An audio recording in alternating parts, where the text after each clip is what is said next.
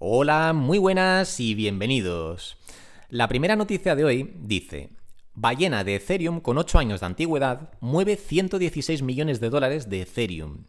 Este tipo de noticias de verdad que me parecen fascinantes. ¿Cómo alguien puede tener una cantidad de Ethereum tan grande que equivale a 116 millones de dólares actuales durante 8 años y no hacer nada con ello? O sea, ni moverlo, ni tocarlo, ni nada. Entiendo que es porque a esta persona le ha pasado algo, ha perdido las claves a su billetera, eh, ha entrado en coma, ha estado en prisión, no lo sé. Pero estos casos siempre, cada dos por tres salen casos de estos, ¿no? De que se desbloquea de repente, se mueve eh, Bitcoin de la era de Satoshi, de cuando se, cuando se creó el Bitcoin. Eh, se mueve Ethereum de hace ocho años. Y cada vez que veo estas noticias, de verdad que me parece súper fascinante. Me gustaría ver un documental entero solo sobre este caso. O sea, sería impresionante, vamos, sería súper interesante. Pero bueno, vamos con la noticia a ver qué dice. Y dice, la billetera pertenece a la era de preminado de Ethereum. O sea que como, como sabéis, Ethereum hoy en día em, tiene el sistema Proof of Stake desde hace poco tiempo y hasta entonces tenía el sistema de minado de Proof of Work. Pero esto es, o sea, esta persona tiene Ethereum desde incluso antes del Proof of Work. O sea, eh, aquí pone, obtuvo el Ethereum durante la ICO del proyecto hace 8 años y había permanecido inactiva desde entonces. Movió los fondos hacia Kraken. O sea que entiendo que si ha movido los fondos hacia Kraken es porque está pensando en venderlo, ¿no? Pero bueno. Eh, movió poco más de 61.000 Ethereum hacia el exchange Kraken. ¿Venderá sus monedas? Hombre, pues mira, a ver, ¿para qué lo ha movido a Kraken? No creo que sea para almacenarlo de forma más segura. La ballena obtuvo Ethereum durante la ICO a un precio de 31 centavos por token. 31 centavos por token. Tú imagínate haber podido comprar docenas de miles de, Ethereum por 31 centavos el token. De verdad, se me hace la boca agua leyendo estas cifras. imagínate. En fin, em, no sé.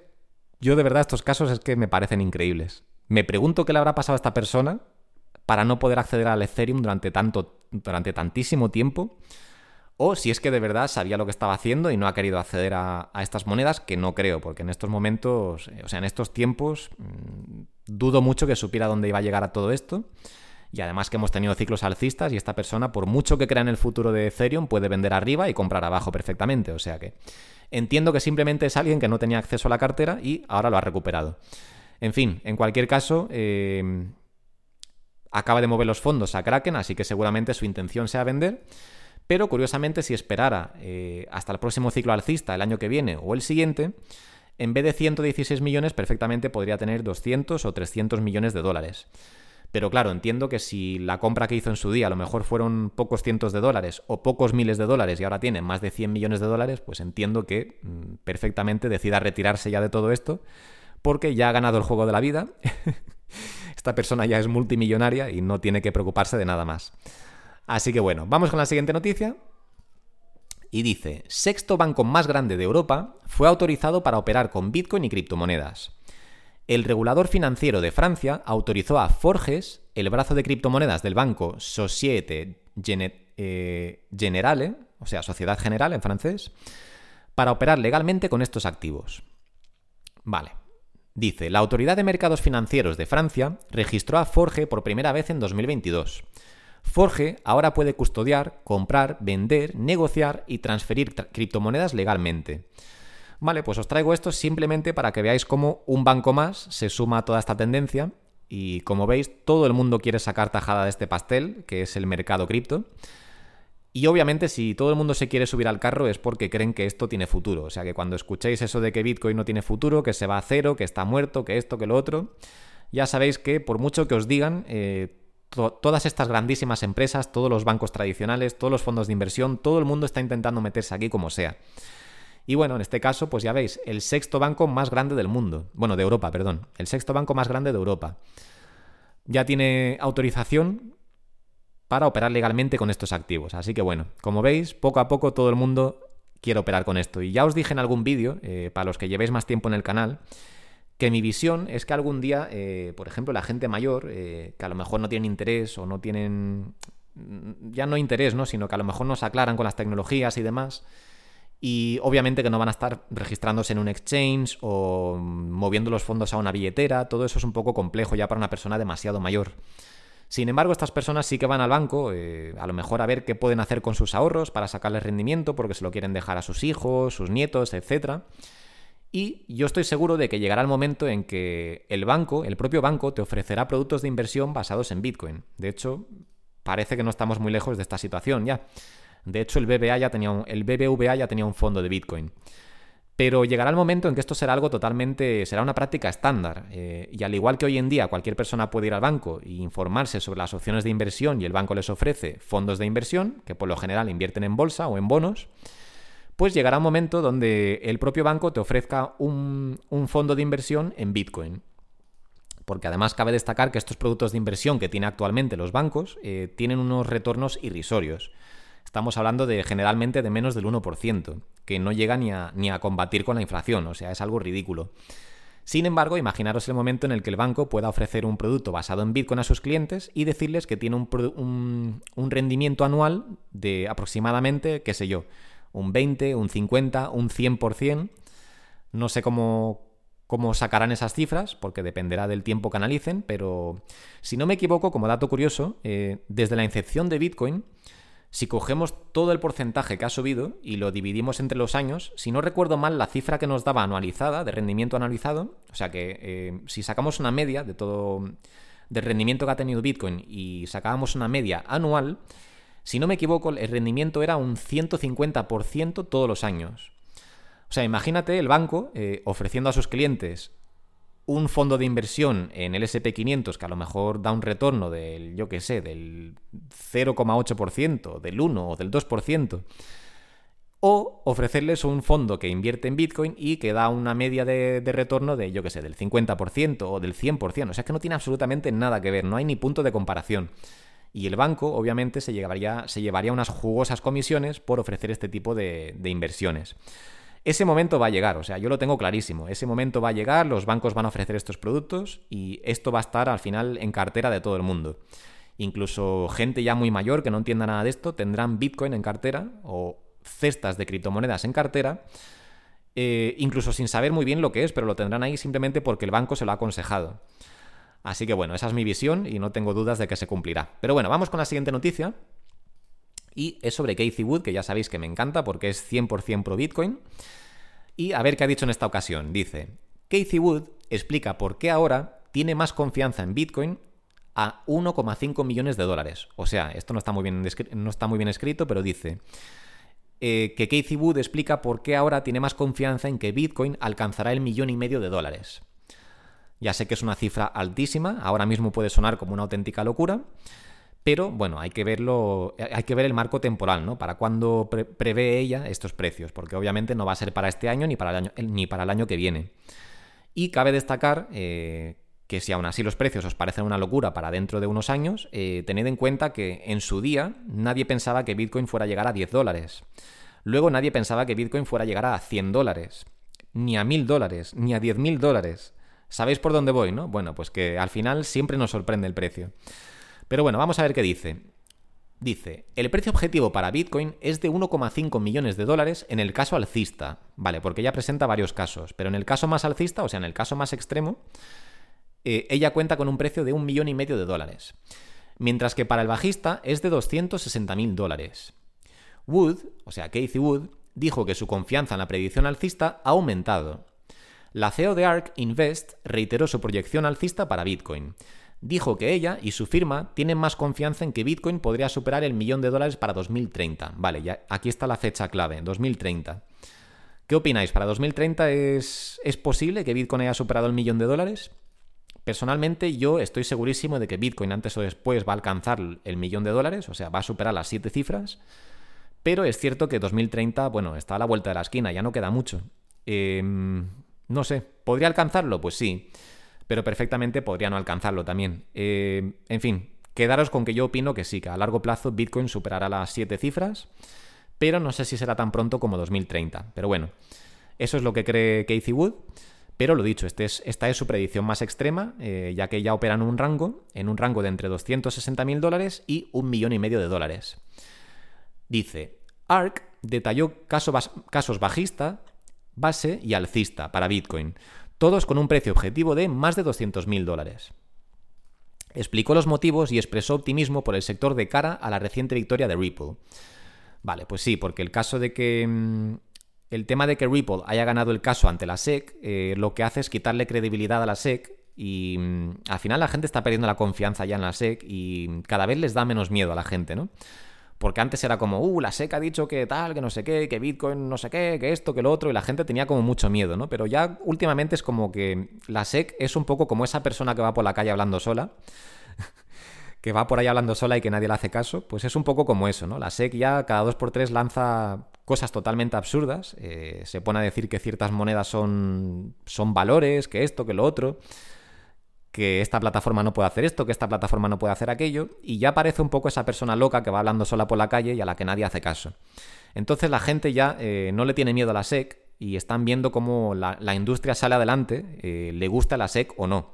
O sea, intenten prohibirlo, prohibirlo o no, eh, este mercado está saliendo hacia adelante y lo dicho, no es solo Estados Unidos quien cuenta, y hay muchísima gente en todo el mundo interesada en todo esto, así que bueno, pues la gente ya está empezando a darse cuenta de que la SEC es un poco irrelevante en todo esto. Pero bueno, eh, ¿qué opináis sobre esto? ¿Creéis que Bitcoin puede llegar al millón de dólares o al millón y medio? Sé que es una cifra bastante alta, pero bueno, no sé, estamos hablando de 2030. Personalmente me parece un poco temprano, un poco pronto para, para tal cifra, pero bueno, recordemos que esta es la predicción más extrema de Casey Wood. Entonces, bueno, como predicción extrema, pues me parece, me parece correcta pero como mínimo opina que, el precio debería estar por encima de los 200.000 dólares. Así que bueno, eso me parece perfectamente alcanzable. Así que su rango de precios me parece que tiene cierto, bueno, cierta lógica, ¿no? Así que bueno, muy bien por parte de Casey Wood. Que por cierto, me ha gustado lo que dice aquí. Y dice, nuestro caso alcista es, creo que de 1,5 millones de dólares. Y el caso base es de 625.000 dólares, algo así. Comentó la directora ejecutiva, perdón, la directora ejecutiva sobre los precios objetivos de Bitcoin. El comentario hace referencia a un informe de investigación anual de ARK Invest, que fue publicado en enero.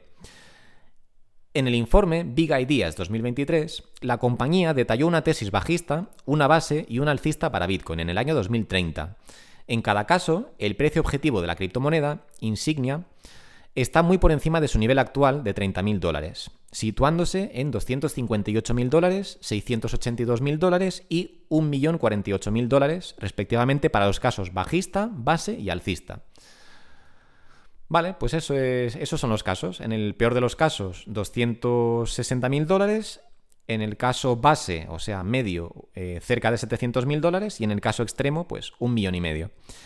En fin, veremos qué pasa al final, pero desde luego me parece que tiene cierta lógica eh, la forma de pensar de, por parte de Casey Wood y de su empresa ARK Invest. Y bueno, la siguiente noticia dice, candidato presidencial RFK Jr. propone usar Bitcoin como refuerzo para el dólar. Esto me parece súper interesante porque... Mm, bueno, vamos con la noticia y ahora os comento lo que, lo que quiero decir. Dice, el candidato presidencial demócrata Robert F. Kennedy Jr propuso respaldar el dólar con Bitcoin y eliminar impuestos a las ganancias de esta criptomoneda. Su propuesta busca restaurar la fortaleza del dólar y promover la estabilidad financiera americana. Kennedy Jr. propone respaldar el dólar con Bitcoin y metales preciosos para fortalecer la moneda y controlar la inflación. En su administración, Kennedy Jr. eximiría de impuestos las ganancias capitales de Bitcoin para fomentar la inversión y la innovación. El, el candidato también se compromete a defender el derecho de los ciudadanos a ser custodios de su propio Bitcoin y a operar un nodo desde sus hogares. Fijaros qué interesante la propuesta. ¿eh? Para los que no lo sepan, em, el dólar, bueno, el dólar y todas las monedas fiat son, son un auténtico desastre. O sea, el sistema financiero es un desastre, está totalmente roto. Em, desde los 70 que ya no, no existe el patrón oro, o sea, antes el dinero estaba respaldado por oro, y hoy en día pues ya no está respaldado por nada, simplemente por la fe de la gente. Eh, entonces, ¿qué es lo que pasa? Pues que al no estar respaldado por nada, los bancos centrales pueden seguir imprimiendo y fabricando más y más y más dinero, ya que no tienen que tener un cierto activo eh, que les dé valor, o sea, que respalde ese dinero que están imprimiendo. Lo que significa que tienen libre albedrío y pueden sacar, pueden fabricar todo el dinero que quieran. Básicamente, explicado de forma sencilla, es eso, ¿vale? Luego, obviamente, tienen que seguir ciertas políticas monetarias, con lo cual hay ciertos límites, eh, pero bueno, ellos pueden hacer un poco lo que quieran. Entonces, lo que propone este señor es volver un poco, no al patrón oro, sino por lo menos al, a ese momento en la historia en el que el dinero significaba algo, significaba una garantía de un activo eh, que simplemente era difícil de transportar, como es el oro o como puede ser cualquier cosa. Entonces, lo que propone es que el, dólar vuelva a estar respaldado por, algo, ¿no? Por algo con valor, como pueden ser, por ejemplo, pues en este caso, Bitcoin y metales preciosos eh, entre los cuales supongo que se incluirán varios, como el oro, la plata, el, cobre, el bronce, etc. ¿no?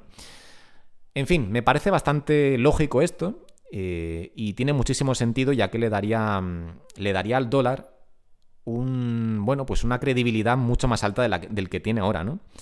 De la que tiene ahora, ya que el dólar, ya os digo, no está respaldado absolutamente por nada. Y ya de paso, por si os interesa, eh, os cuento rápidamente cómo se creó todo el tema este del dinero porque es muy interesante para los que no lo sepan. Em, básicamente, primero tuvimos el trueque, o sea, la gente, si por ejemplo tú eras carpintero y el otro era panadero, pues tú le hacías una silla y él te hacía pan durante, yo qué sé, un mes, ¿no? O una cosa así. Primero tuvimos el trueque como forma de pago. Luego tuvimos el, oro. Bueno, ha habido diferentes formas de pago a lo, largo de la historia, ¿vale? Pero las principales son estas. Luego tuvimos el oro. Pero ¿qué pasa? Que el oro es difícil de transportar, pesa, eh, en fin, tiene mm, sus, puntos débiles, ¿no? Te pueden atracar y robarte la, bolsa de oro, etcétera, ¿no? Entonces llegó un momento donde la gente empezó a depositar sus, sus reservas de oro en una oficina y esta oficina emitía a cambio un, como una especie de recibo que decía que valía por X oro que ellos habían depositado en esa oficina. Entonces, esto fue la primera instancia del dinero, como lo conocemos hoy en día. Eh, la gente depositaba su oro en una oficina y la oficina les daba una especie de ticket de resguardo, como que esta persona era poseedora de cierta, cierta cantidad de oro. Entonces, esto es el concepto del dinero, así nació el dinero. ¿Qué es lo que pasa? Que estas oficinas rápidamente se dieron cuenta de que eh, la gente, la mayoría de la gente, no retiraba su oro. ¿Por qué? Pues porque les resultaba mucho más cómodo operar con, esta, con estos recibos que con el oro en sí. Entonces, eh, la gente estaba tranquila sabiendo que poseían ese oro y que lo podían recuperar en cualquier momento, pero para su día a día, pues operaban con estos, con estos papelitos, con estos recibos, que, bueno, al fin y al cabo venían a ser lo que es el dinero, ¿no? ¿Qué es lo que pasa? Que un día alguien en la oficina muy inteligente se dio cuenta de que la gente al no retirar su oro dijo, hmm, pues si no lo retiran, si no lo retiran, nosotros podemos sacar más tickets que el oro que poseemos realmente. Y ahí es donde empezó toda esta estafa que es el sistema financiero, porque este sistema se siguió manteniendo durante mucho tiempo. Y eh, pues lo que pasó es eso, que al final había ciertas reservas de oro, pero se imprimía mucho más eh, dinero, ¿vale? O recibos, que el oro que había en existencia. Y así es como empezó la inflación, porque si le das más dinero a más gente, eh, el dinero que hay en circulación vale menos. Es un poco, no sé si habéis visto la película de Como Dios, esa de Jim Carrey, donde se convierte en Dios. Y hay una parte muy graciosa donde responde a un correo, que son las plegarias de la gente, y todo el mundo quiere ser rico, entonces responde a un correo y de repente a todo el mundo le toca la lotería. Entonces, ¿qué pasa? Que al día siguiente se ve manifestaciones en la calle, se ve la gente quemando coches y volviéndose loca, y es porque le ha tocado la lotería a todo el mundo, con lo cual no les ha tocado prácticamente nada. Porque si al final tienes que repartir el dinero entre más gente, pues obviamente que les va a tocar menos dinero. Entonces, esto define muy bien el sistema que tenemos hoy en día del dinero. Si tú imprimes más dinero, lo que estás haciendo es diluir el valor del mismo, ¿vale? Esto es muy importante que se entienda. Imaginaros, por ejemplo, una persona, eh, no sé, un estadounidense, por ejemplo, que ha ahorrado 100.000 dólares, ¿vale? Y con la idea de dejarle ese dinero algún día a su familia y que tengan, pues, un colchón financiero, ¿no? Pero claro, si, por ejemplo, el Banco Federal no para de imprimir dinero, si cada vez hay más dinero en circulación y cada vez más gente tiene más dinero, esos 100.000 dólares ya no son, no tienen el mismo valor que tenían hace unos años, cada vez valen menos. ¿Por qué? Pues porque al haber más dinero en circulación, el valor del mismo se diluye.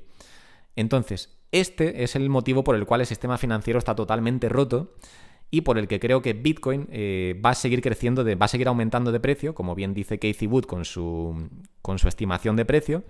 Esto es inevitable, o sea, el motivo por el que yo estoy tan seguro de que Bitcoin va a alcanzar las siete cifras es porque el dólar y otras monedas oficiales o fiduciarias no tienen límite hacia abajo. O sea, el precio siempre va, a seguir, siempre va a seguir cayendo, o el valor de estas monedas siempre va a seguir cayendo, porque los bancos no paran de emitir más moneda, ¿vale? No paran de emitir más dinero. Entonces, cuanto más fabrican, cuanto más imprimen, cuanto más emiten, menos valor tiene este dinero.